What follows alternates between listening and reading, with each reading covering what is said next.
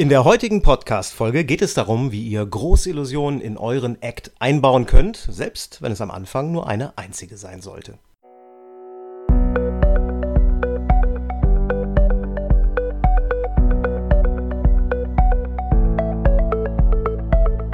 Willst du mehr Erfolg als Zauberkünstler haben? Bessere Shows? Mehr Buchungen? Höhere Gagen? Dann ist der Trickverrat Podcast genau das Richtige für dich.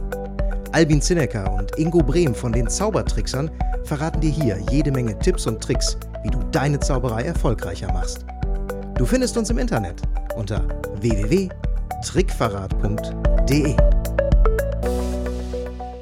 Hallo zusammen, hier sind der Albin und der Ingo von den Zaubertricksern. Wir haben heute eine Folge für euch aufgezeichnet, die sich rund um das Thema Großillusionen dreht. Hierbei geht es uns natürlich jetzt nicht darum, dass wir euch alle zu Illusionisten machen wollen. Wir wollen uns ja keine Konkurrenz im eigenen Hause schaffen. Nein, nein. Sondern es geht darum, einfach mal ein paar Tipps und Tricks rauszuhauen zum Thema Illusionen, woher man sie bekommt, ein paar Fragen zu beantworten, die uns immer mal wieder gestellt werden. Denn eins kann man, glaube ich, ganz sicher sagen, selbst wenn man grundsätzlich noch nicht mit dem Thema Illusionen in Berührung gekommen ist, kann man unter Umständen durchaus seine eigene Darbietung mit einer Illusion aufwerten. Jetzt ist natürlich die allererste Frage, warum sollte ich mich überhaupt mit Illusionen beschäftigen? Ja? Genau, das ist eine Frage, die uns auch häufig gestellt wird, insbesondere weil wir ja auch viel im Close-up-Bereich bisher gemacht haben.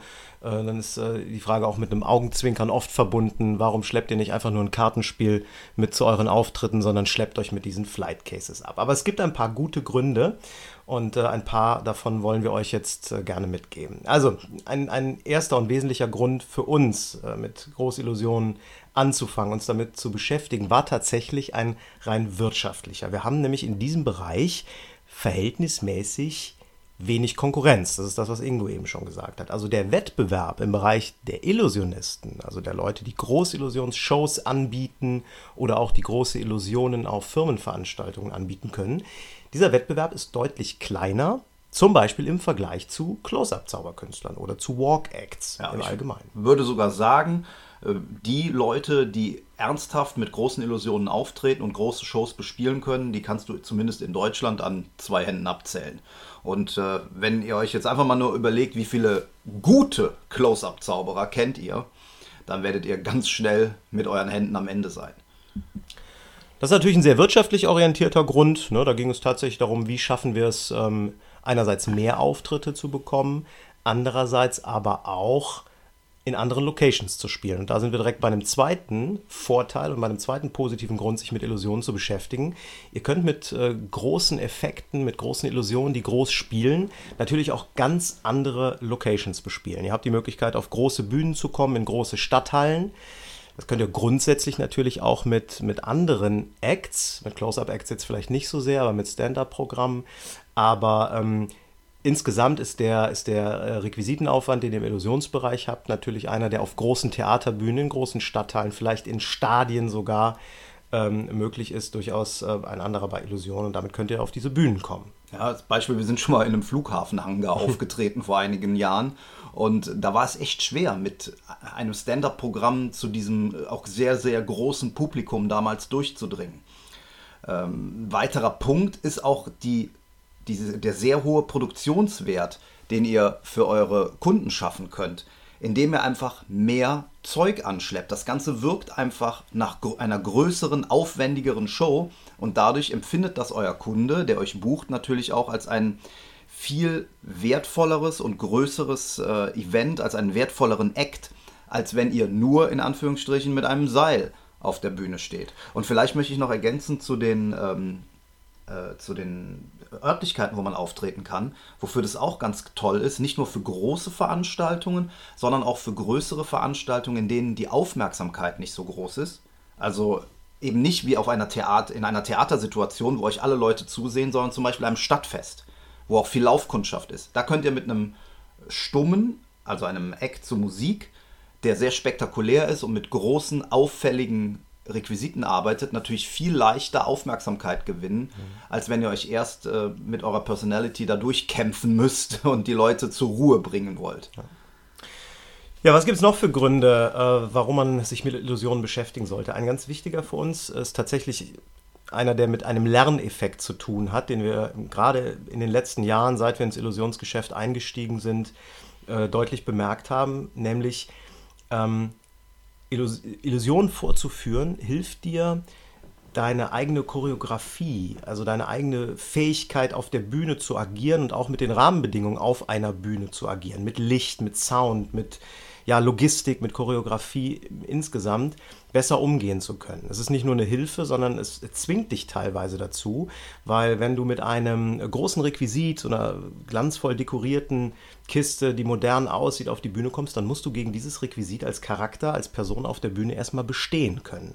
Und das ist bei, bei solchen Requisiten, bei großen Illusionen deutlich schwieriger als in anderen Bereichen. Und ähm, insofern hat uns das in den letzten Jahren in ganz vielen Bereichen geholfen, wenn es um wirklich unsere Fähigkeit geht, auf der Bühne zu stehen.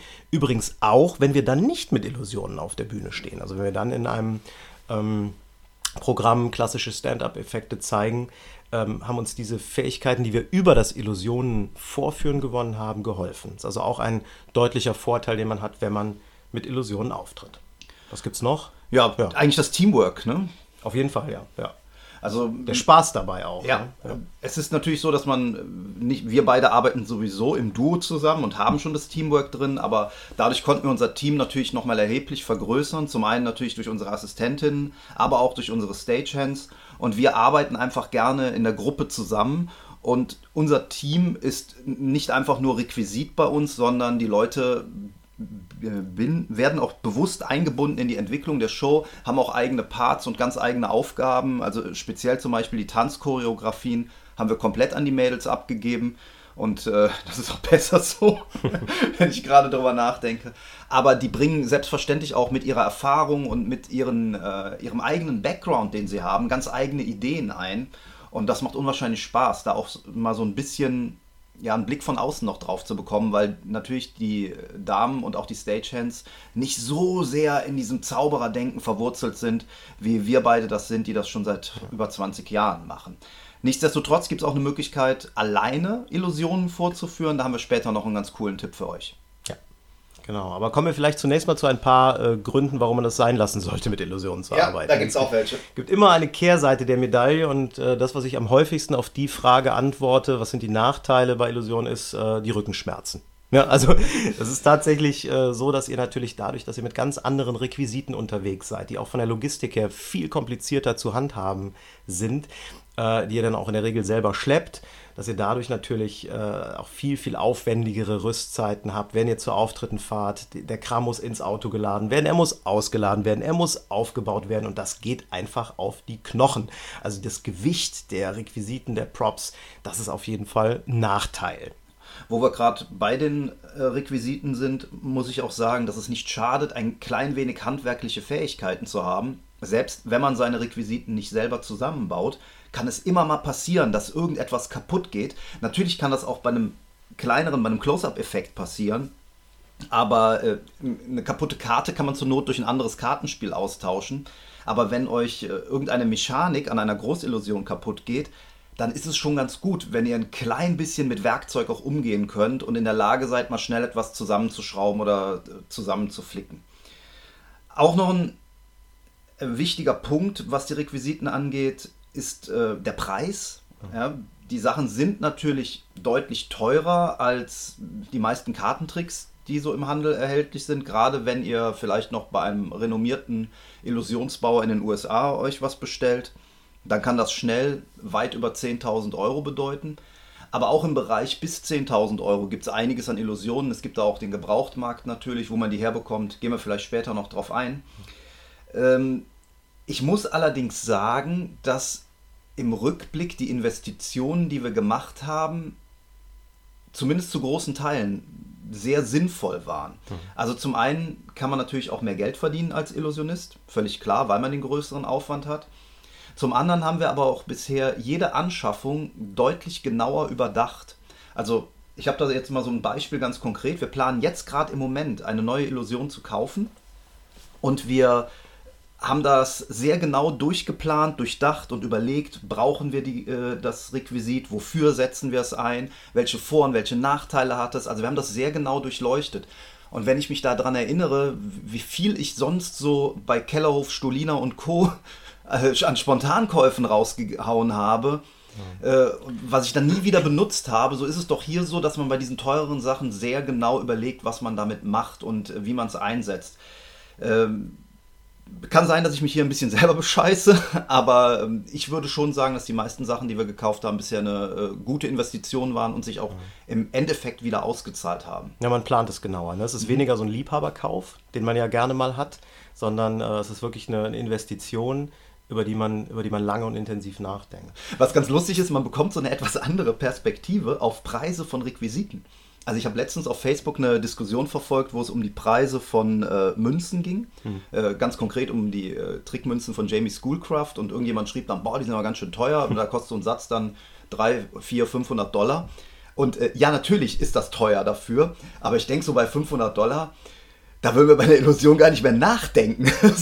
Das sind so, also man, man, man sieht dann auch vielleicht ein paar andere Sachen ein bisschen entspannter. Aber ähm, äh, damit ihr euch eure Münzen leistet, müsst ihr euch jetzt nicht unbedingt äh, gleich eine Schwebe bei Bill Smith oder so bestellen. Das äh, macht dann vielleicht auch keinen Sinn. Ja. Ja, weiterer Punkt, äh, über den man sich im Klaren sein muss, ist, Illusionsrequisiten sind natürlich ganz anders und deutlich schwieriger, auch komplizierter zu ähm, transportieren einerseits und auch zu lagern andererseits. Also wir sind da äh, mittlerweile auch immer noch nicht auf einer 100%-Lösung, so wie wir uns das wünschen würden, sowohl was Lagerraum angeht, als auch was Probemöglichkeiten angeht, ähm, als auch was Transportmöglichkeiten angeht. Wir haben da noch ein paar Tipps äh, zusammengestellt, die wir auch in der Antwort auf eine Frage, die wir hier haben, äh, euch gleich noch in dieser Podcast-Folge geben werden. Aber das ist ein Thema. Das kann ein Grund sein zu sagen, nee, komm, äh, ich lasse das lieber, spricht nicht für Illusion.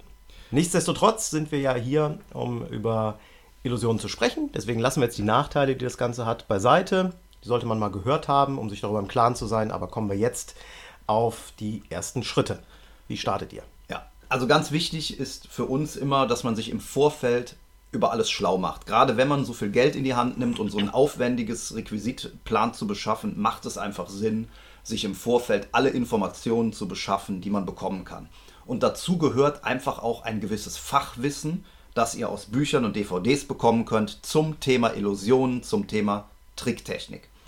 Es gibt einiges äh, im Bereich der Literatur. Die Sachen sind nicht alle ganz leicht zu bekommen, das ist klar. Aber es gibt auch viele Sachen, die gut verfügbar sind im Fachhandel. Da jetzt eine Liste aufzustellen, ist natürlich schwierig. Ich habe hier sicherlich einiges an Büchern stehen. Wer da wirklich Interesse hat und sagt, ich interessiere mich für den und den Bereich, da können wir gerne mal eine eigene Folge zum Thema Illusionsbücher machen. Aber als Grundlagen können wir jetzt einfach mal ein paar Namen in den Raum werfen. Bücher von Jim Steinmeier sind sicherlich äh, immer wert, gelesen zu werden. Paul Osborne, der kürzlich verstorben ist, hat äh, sehr, sehr viele Sachen veröffentlicht, die vielleicht schon ein bisschen veraltet sind, aber trotz allem noch viele Sachen daraus behalten noch ihre äh, Gültigkeit. Rand Woodbury die vier DVDs von den Pendragons sind ganz fantastisch, um auch äh, mal bewegte Bilder zu sehen und zwei Profis dabei zuzuhören, was sie so machen. Ja, es gibt natürlich auch modernere Sachen von Mark Parker, Tim Closier, die äh, deutlich komplexer sind, aber da will ich jetzt gar nicht zu sehr in die Tiefe gehen. Wer selber bauen will, da gibt es zwei Top-DVD-Sets von dem kanadischen Illusionsbauer Gary Frenetti. Ist auch ein ganz, ganz netter Kollege, mit dem man äh, super äh, in Kontakt treten kann, wenn man Nachfragen hat. Der hat zwei Sets rausgebracht. Ähm, äh, ich glaube, Begin to Build Your Own Illusions heißen die. Und die sind wirklich ganz hervorragend, bieten ganz viele Informationen. Da bekommt man sogar erklärt, wie man eine Schraube äh, reindreht und wie man klebt ja. und sowas. Also da ist, das ist fast schon ein kleiner Schreinerkurs, wenn man so will. Da bekommt man vor allem erklärt, welche unterschiedlichen Arten von Schrauben und Schraubenziehern es gibt. Das genau. ist am Anfang ganz amüsant, aber das lohnt sich als Grundlagenwerk wirklich. Ja, was es darüber hinaus noch gibt, ähm, kommen wir nachher auch nochmal in einem konkreten Tipp zu, sind die Publikationen von J.C. Sum. Da gibt es äh, fast schon ein Grundlagenwerk, was er geschrieben hat, How to be an Illusionist, aber auch verschiedene äh, andere Einzelabhandlungen, Urban Illusions und so weiter und so fort. Es gibt jede Menge, sowohl Videos, DVDs ähm, als auch Literatur. Was es halt nicht gibt, ist so das eine Illusionsbuch. So ein ne? Tabelkurs. Also so, ein, ne? so ein Tabelkurs für Illusionisten oder so ein Smack für Illusionisten, das gibt es halt nicht. Wobei selbst im Tabelkurs ähm, einige äh, Kapitel zum Thema Illusionen drinstecken. Ja? Ähm, von daher, es gibt eine große Liste, aber wie Ingo schon sagte, vielleicht gibt es da mal eine zusätzliche Folge, die wir für euch aufbauen. Aber wer sucht, der findet auch an ja. der Stelle. Das ist, glaube ich, die wichtigste Aussage. Definitiv. Es macht auch unwahrscheinlich Sinn, sich auf YouTube äh, ein bisschen rumzutun und einfach mal so verschiedene Varianten, Vorführungen der gleichen Illusion anzusehen. Gebt einfach mal so was ein wie Origami-Illusion, ja. dann werdet ihr ganz, ganz viele Videos finden und auch sehen, in welchen unterschiedlichen Arten und Weisen eine einzelne Illusion interpretiert werden oder kann. Oder Plus Grand Cabaret du Monde, die Show, die immer noch läuft und immer noch produziert wird. Unheimlich viele Illusionsdarbietungen stecken da auch drin. Das ist auch noch ein Tipp. Äh, könnt ihr euch einige Abende mit beschäftigen. Okay, wir haben jetzt hier tatsächlich ein äh, paar Fragen aufgeschrieben, die wir so in, in der Vergangenheit immer wieder mal gestellt bekommen haben, insbesondere von äh, Kollegen, die gesagt haben, ich habe zwar meinen Zauber-Act schon, ich würde ihn aber gerne mit Illusionen anreichern. Also ich will jetzt nicht unbedingt eine 100% Illusionsshow, eine Illusionsdarbietung machen, aber ich hätte gern so das ein oder andere an Großillusionen mit in meiner Show drin. Und die Fragen gehen wir jetzt einfach mal durch und versuchen ein paar Antworten darauf zu geben. Die erste Frage ist dann oft, wo ja. bekommt ihr denn eure Assistentinnen her? Und da können wir sagen, dass wir eigentlich schon immer sehr gute Erfahrungen damit gemacht haben, auf Tänzerinnen zurückzugreifen. Das hat gleich verschiedene Vorteile. Das sind Mädels, die, äh, in unserem Fall Mädels, also wenn ihr jetzt weibliche Illusionisten seid und ihr sucht euch Männer, gilt das natürlich genauso. In unserem Fall sind es halt Mädels. Äh, und die haben einfach eine, bereits eine gewisse Bühnenerfahrung. Ja? Die haben kein Problem damit, wenn sie plötzlich im grellen Licht stehen und sind weniger nervös. Die wissen, wie man sich auf einer Bühne verhält. Äh, die kennen das Gefühl, Applaus zu bekommen. Das heißt, da ist auch weniger Nervosität dabei. Ähm, sie sind aber auch sehr flexibel, also körperlich flexibel, sie sind äh, beweglich sehr häufig. Und ähm, ja, das muss man auch dazu sagen, ihre Größe und ihr Gewicht ist oft ideal, um, damit sie überhaupt in Illusionen passen. Ja? Das äh, ist nun mal einfach bei Illusionen so, die sind sehr eng gebaut. Rand Woodbury hat mal gesagt, die Dinger sind nicht gebaut, damit man sich da drin bequem macht. Ne? Und das ist einfach verdammt eng und wenn dann ein Mädel mit 1,90 Meter kommt, die hat meistens keine Chance, in eine Base zu passen. Ja?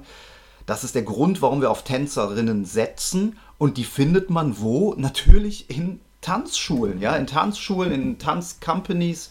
Also äh, unsere beiden längsten Assistentinnen, Diana und Delia, äh, die stammen aus der gleichen Dance Company, in der die zusammen tanzen.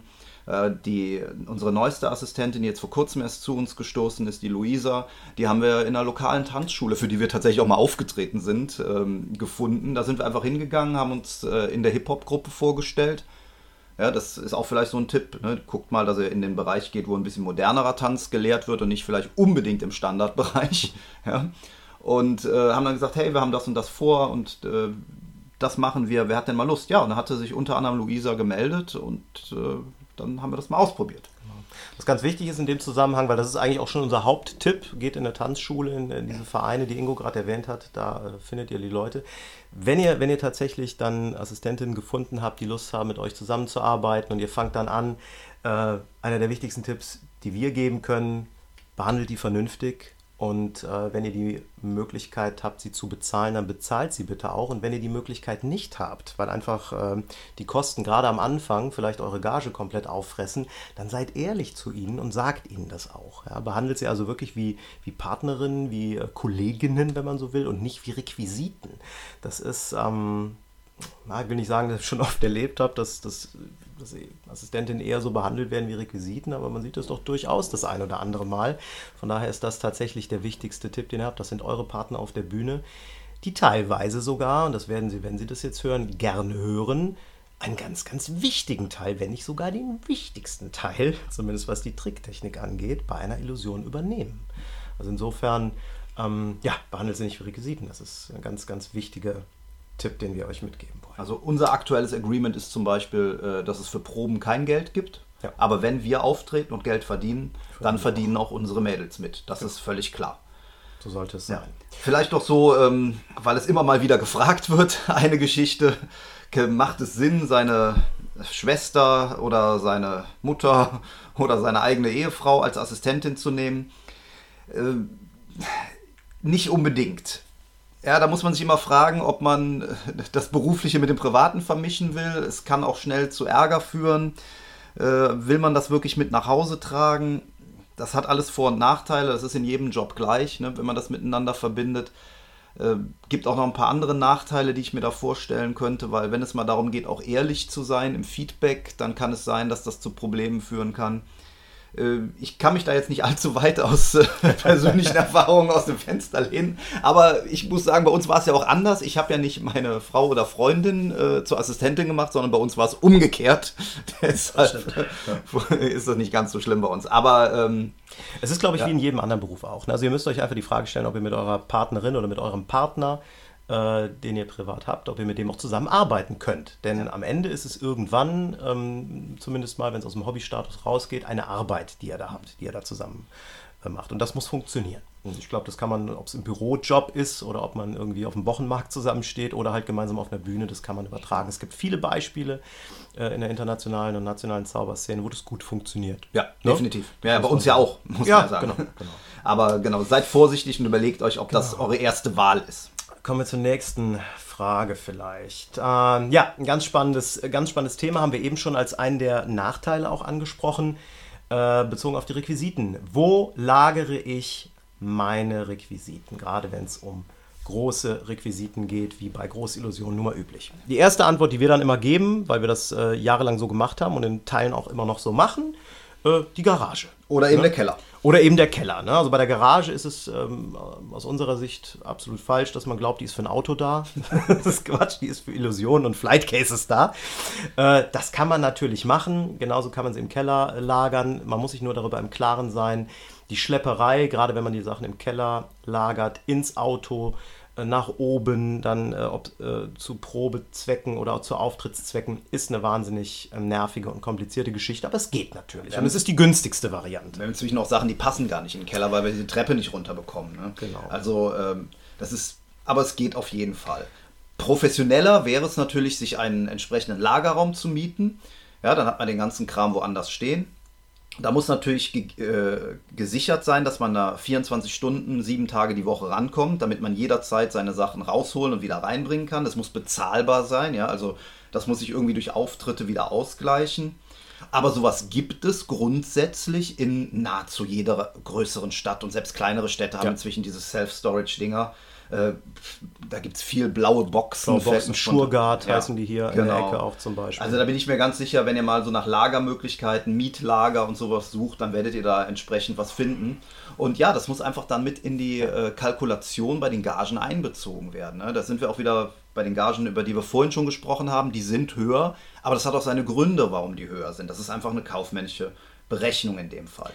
Wichtiger Tipp in dem Zusammenhang, macht euch Gedanken über dieses Thema Lagerung schon beim Kauf bzw. beim Bau der Illusion. Ne? Es bringt nichts, wenn ihr in eurem Werkskeller eine super Illusion baut, äh, die dann zum Beispiel auch nicht mehr zerlegbar ist und dann kriegt ihr sie die Treppe nicht mehr ja, hoch. Da gibt es jemanden, unterstellen. den ich kenne, der das schon mal gemacht hat. Der hat in seinem Keller eine Illusion gebaut, die er dann nicht mehr da rausbekommen hat. Ganz blöde Situation. Ne? Das heißt, ob eine Illusion zerlegbar sein sollte, äh, spielt insbesondere dann eine Rolle, wenn ihr euch darüber Gedanken macht, wie ihr sie transportiert, aber auch wie ihr sie lagert. Ähm, wichtig für alle Illusionen, egal ob selbst gebaut oder gekauft, ist aus unserer Sicht das Thema äh, Schutz der Illusion, also Flight Cases. Ja.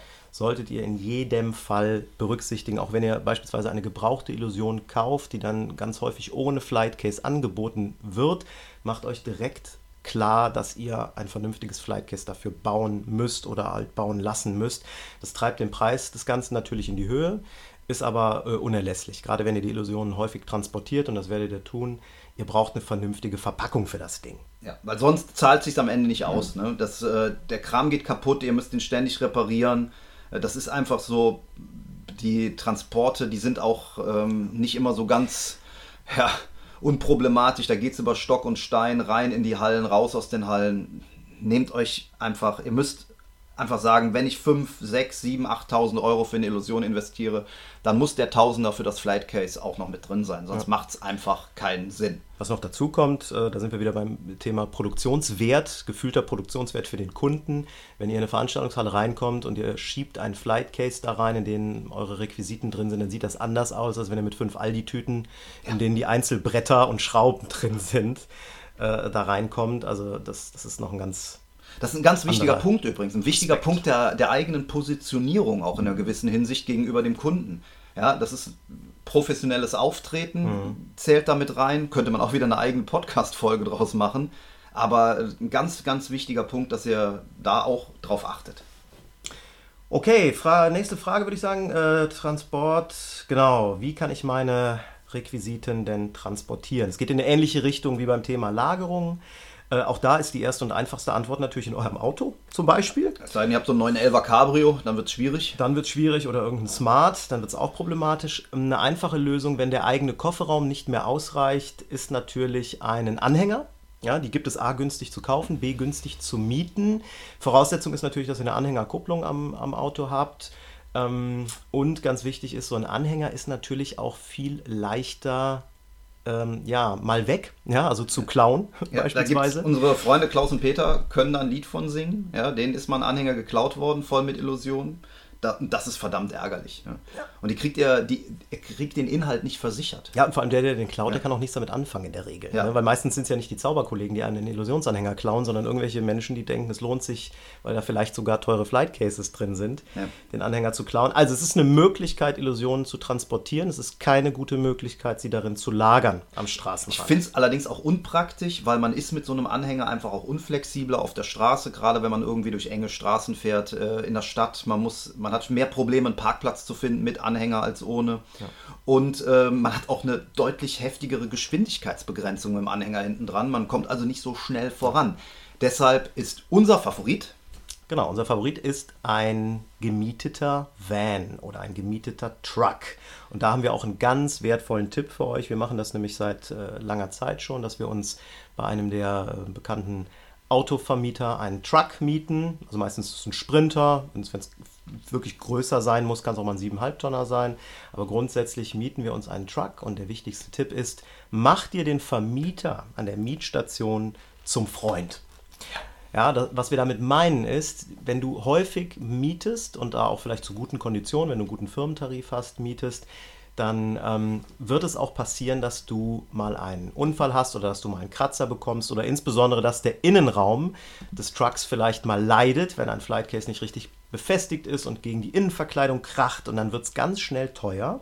Und wenn du jetzt einen guten Draht zu der Vermietstation hast, insbesondere wenn es kleinere Vermietstationen sind mit immer denselben Mitarbeitern dort, dann, äh, ja, dann wird es im Zweifelsfall nicht so teuer für dich, weil der vielleicht mal ein oder auch manchmal zwei Augen zudrückt und die entstandenen Schäden ja, anders deklariert oder einem anderen Kunden aufdrückt oder was auch immer, so ein bisschen im Bereich der Grauzone unterwegs.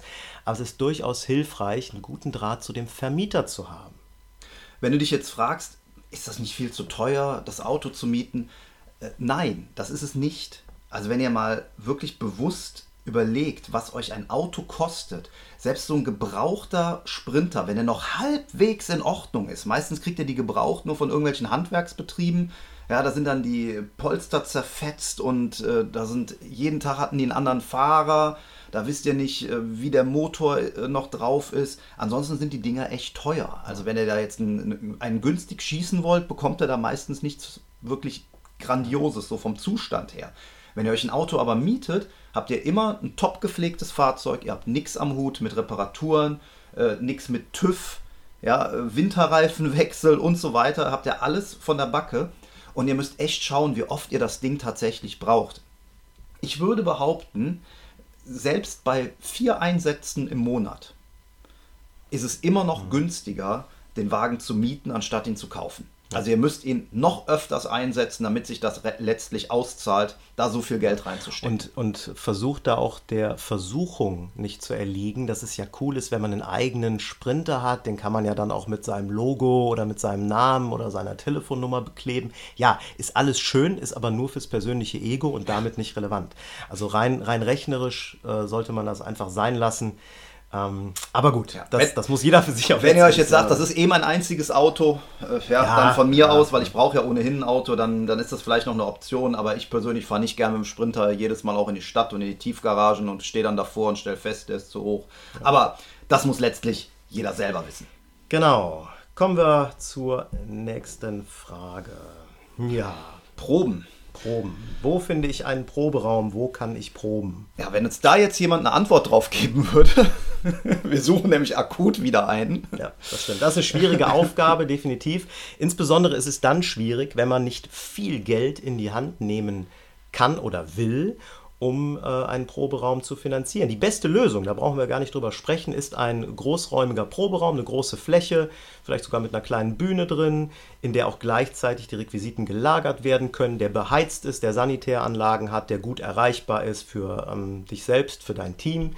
Das ist die beste Lösung. Aber in der Regel kostet das Geld, weil das eine Gewerbeimmobilie ist, die du dann irgendwie anmieten musst, wenn du sie denn nicht besitzt. Das ist nichts für einen Einstieg. Ist nichts für einen Einstieg. Ja. Genau. Deswegen ist eine Möglichkeit, äh, wenn man tatsächlich großen Platzbedarf hat, den man im eigenen Wohnzimmer oder auf der eigenen Terrasse nicht mehr hinbekommt, ist tatsächlich eine Möglichkeit, in eine Sporthalle zu gehen. Das haben wir insbesondere bei unserem Wettbewerbsakt mit den Cheerleadern gemacht, weil wir da einen enormen Platzbedarf hatten. Andererseits aber natürlich auch das Glück, dass wir mit dem Cheerleader-Verein äh, direkt auch einen Verein hatten, der Sporthallenzugriff hatte.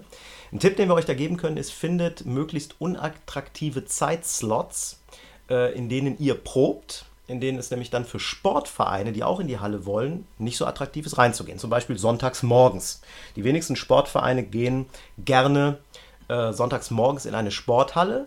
Das ist für euch dann zwar auch nicht so schön, wenn ihr da proben wollt, aber zumindest habt ihr da noch eine Chance bei der Stadt zum Beispiel oder bei Schulen oder bei Sportvereinen ähm, freie Zeitslots zu finden, in denen ihr in diese Sporthallen rein könnt.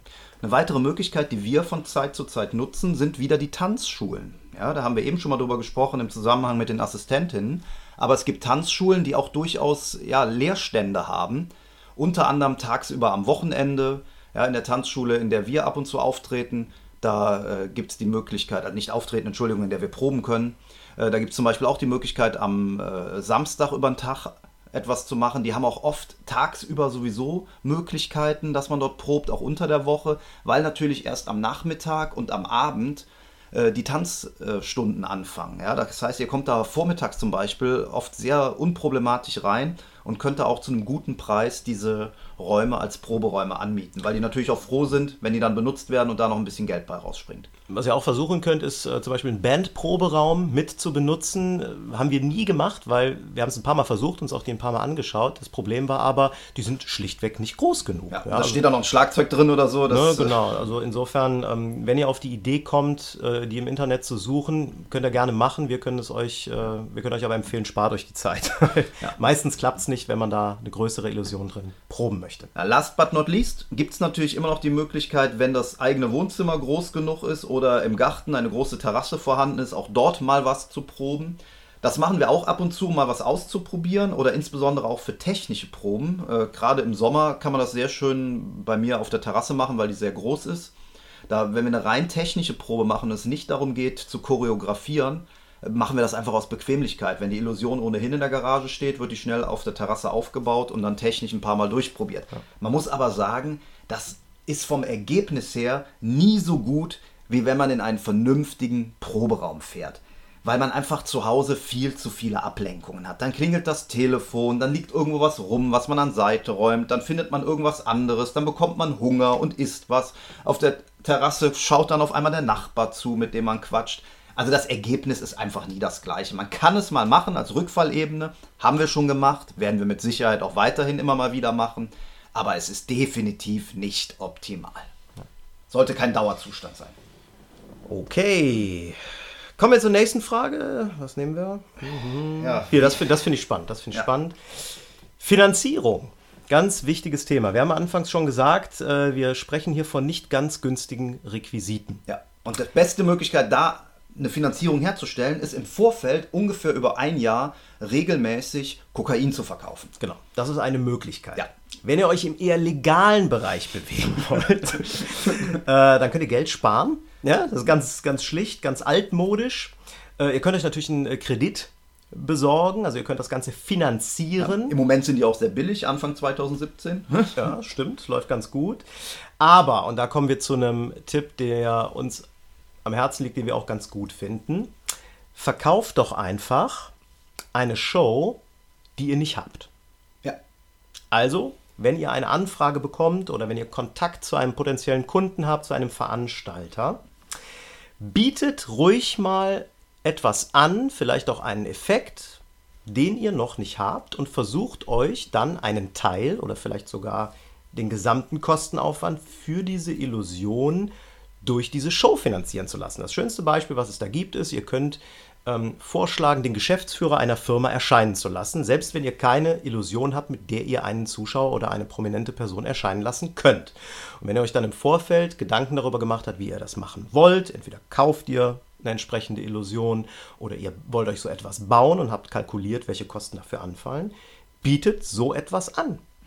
Das, äh, ne, Im besten Falle werdet ihr dafür gebucht, habt dann einerseits Zeitdruck, die Illusion tatsächlich auch zu bauen oder zu beschaffen. Ähm, andererseits habt ihr tatsächlich dann die Vorfinanzierung über diese Show äh, für diese Illusion bekommen. Und das Schöne ist, dass ihr dann eine Illusion im Portfolio habt, die ihr natürlich mehrfach verwenden könnt, auch wenn ihr sie eigentlich nur anlässlich eines konkreten Auftrages gekauft habt. Da müssen natürlich drei Dinge passen. Zum einen müsst ihr wissen, wie ihr die Re äh, Illusion überhaupt realisieren wollt. Natürlich, also ihr müsst ja. ein bisschen Ahnung haben davon, was ihr bauen lassen wollt oder bauen wollt, selber bauen wollt. Ihr müsst genug Zeit haben, um die Illusion zum einen bauen zu können und darüber hinaus noch zu proben. Darf man nicht vergessen, ab und zu hilft Proben auch mal. Und äh, als letzter Punkt ist natürlich auch wichtig, dass die Gage dann entsprechend auch die Baukosten zumindest großteils wieder einspielt. Wir haben das mit unserer, mit einer unserer allerersten Illusionen gemacht, tatsächlich, mit dem Erscheinenlassen eines Prominenten, in dem Fall für eine Karnevalsveranstaltung. Die Illusion haben wir äh, gemeinsam tatsächlich mit dem Karnevalsverein sogar gebaut, weil die, äh, die technischen Möglichkeiten vorhanden äh, dort waren. Ja, die hatten eine Schreinerei. Genau, vom Wagenbau. Ne? Hier im Kölner Raum ist das ja äh, gang und gäbe, dass das sehr aufwendig betrieben wird, der Karneval. Da werden sehr komplexe Karnevalswagen gebastelt. Da war einfach alles vorhanden. Und dann, wir, dann hat der Prinz nämlich gesagt, hier, ich möchte gerne bei meiner Prinzenproklamation aus dem Nichts erscheinen. Da haben wir gesagt, ja, haben wir eine super Idee müssten wir diese Kiste verbauen. Sagt er, kein Problem, machen wir bei uns in der Wagenhalle. Und dann haben wir die Anleitung gegeben, die haben das Material bezahlt und äh, das technische Know-how des Bauens mit reingebracht. Und am Ende hatten wir unsere Illusion. Die wir übrigens heute noch haben und die wir auch seitdem äh, ein paar Mal, ich weiß gar nicht, fünf, sechs ja. Mal bestimmt, haben wir die eingesetzt, um tatsächlich dann äh, einen Prominenten erscheinen zu lassen. Ja. Äh, ist eine Möglichkeit. Muss man einfach nur machen und auf die Idee kommen. Vielleicht ein wertvoller Tipp. Ja, ihr könnt natürlich auch versuchen, Sponsoren zu finden. Ähm, ist nicht ganz einfach, weil man sich vor allem immer darüber im Klaren sein muss, was hat denn der Sponsor davon? Ja, dass, dass, ihr was davon habt, nämlich beispielsweise Geld, äh, das ist klar, aber was hat der Sponsor davon? Kann er Werbematerial im Rahmen eurer Show verteilen? Ähm, äh, könnt ihr vielleicht bei diesem Sponsor auftreten? Also frei nach dem Motto, äh, du sponsorst mir einen gewissen Betrag X und ich komme auf die nächste Weihnachtsfeier deiner Firma und trete da umsonst auf. Also da gibt es ganz viele Synergiemöglichkeiten, die ihr äh, schaffen könnt. Äh, man muss es einfach nur ausprobieren. Das waren so ein paar Ideen und Tipps, die wir zum Thema Finanzierung hatten. Okay. Ich denke, wir sollten hier schon einen Schlussstrich ziehen. Ja, ich denke auch. Weil Vielleicht. man kann natürlich noch sehr, sehr viel mehr zu dem Thema machen. Vielleicht gibt es da auch nochmal eine zweite Folge, wenn euch die Folge hier gefallen hat und ihr da mehr zu wissen wollt. Wir können zum Beispiel darüber sprechen, was eine gute erste Illusion ist. Jetzt vielleicht mal noch ein Tipp am Ende. Ich hatte eben schon darüber gesprochen, dass es äh, die Möglichkeit gibt, auch Illusionen alleine, ohne Assistent ja. vorzuführen. Unser äh, Freund JC Sum aus Singapur, mit dem wir im sehr regen Austausch stehen, hat dann ein tolles Video zu rausgebracht. Ja, das ist sogar Video und äh, Handbuch, äh, ja, Booklet in stimmt. Kombination. Es ist äh, auch ein Streaming-Video, das heißt, man hat, äh, wenn man sich das anschauen möchte, die Möglichkeit, das sofort zu tun, auch nachts um drei. Man muss nicht warten, bis es aus Singapur hierher geschickt wird. Und das Ganze nennt sich Project One. Genau. Passender Name, weil es geht wirklich darum, wie man Illusionen alleine vorführen kann, auch ohne Assistentin, auch ohne Bühnentechniker. Da sind ein paar grandiose Ideen drin, auf die muss man einfach mal selber kommen. Teilweise Illusionen, die man kennt, aber die so modifiziert sind, dass sie alleine vorführbar sind.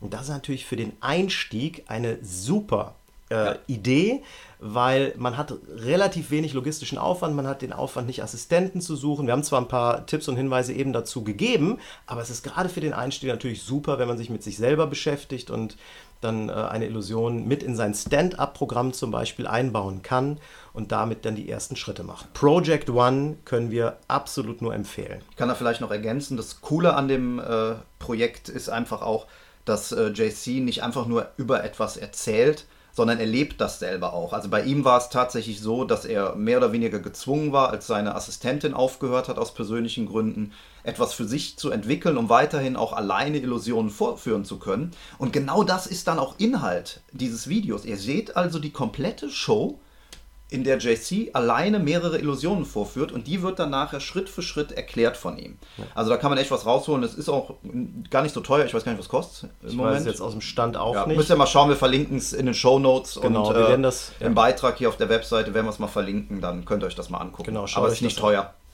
Ja. Gut, ja, pass auf. Wir machen das tatsächlich so. Wir haben hier noch ein paar weitere Fragen. Die heben wir uns aber für eine weitere Folge auf. Äh, das war heute wirklich mal der Versuch, anhand von Fragen, die wir in der letzten Zeit bekommen haben, hier insbesondere zum Thema Illusionen, äh, spontane Antworten zu geben. Gibt sicherlich noch die ein oder andere weitere Idee dazu, aber das war so der erste Aufschlag des Ganzen. Wir würden uns sehr freuen, äh, wenn ihr äh, auch diesmal wieder Feedback gebt, sei es als Kommentar zu unserem Blog-Eintrag auf trickverrat.de oder bei Facebook, weil dann können wir auch die Fragen, die ihr dort stellt, direkt in die nächste Podcast-Folge mit einbauen. Ich habe letztens in einem anderen Podcast ein schöne, äh, schönes Zitat gehört, das, äh, das hieß, ähm, euer Feedback, unser Auftrag. ähm, Finde ich eigentlich ganz nett, weil das sagt tatsächlich aus, äh, dass wir ganz viel Content liefern können, ganz viele Antworten geben können, unsere Gedanken geben können, wenn ihr uns tatsächlich die richtigen Fragen dazu stellt. Bis dahin wünschen wir euch noch eine schöne Woche. Alles Gute. Ingo Eure Trickverräter. genau. tschüss, tschüss. Und schon sind wir wieder am Ende der heutigen Folge angekommen und wir hoffen sehr, dass es dir gefallen hat. Wir als Künstler freuen uns natürlich besonders über deinen Applaus. Aber da wir deinen Applaus hier auf dem Podcast leider nicht hören können, kannst du uns applaudieren, indem du uns eine 5-Sterne-Bewertung bei iTunes gibst. So hilfst du, diesen Podcast noch vielen weiteren Zauberern zugänglich zu machen. Das klappt nur mit einer 5-Sterne-Bewertung so richtig gut. Vielleicht möchtest du uns ja sogar eine Standing Ovation geben. Dann wäre es klasse, wenn du eine Rezension schreibst oder auf unserem Blog oder unserer Facebook-Seite einen Kommentar hinterlässt. Welche Themen interessieren dich? Worüber sollen wir sprechen? Teil uns einfach deine Wünsche mit und mach den Trickverrat-Podcast zu deiner persönlichen Erfolgstrickkiste. Besuch uns im Internet unter www.trickverrat.de. Bis zum nächsten Mal, deine Zaubertrickser.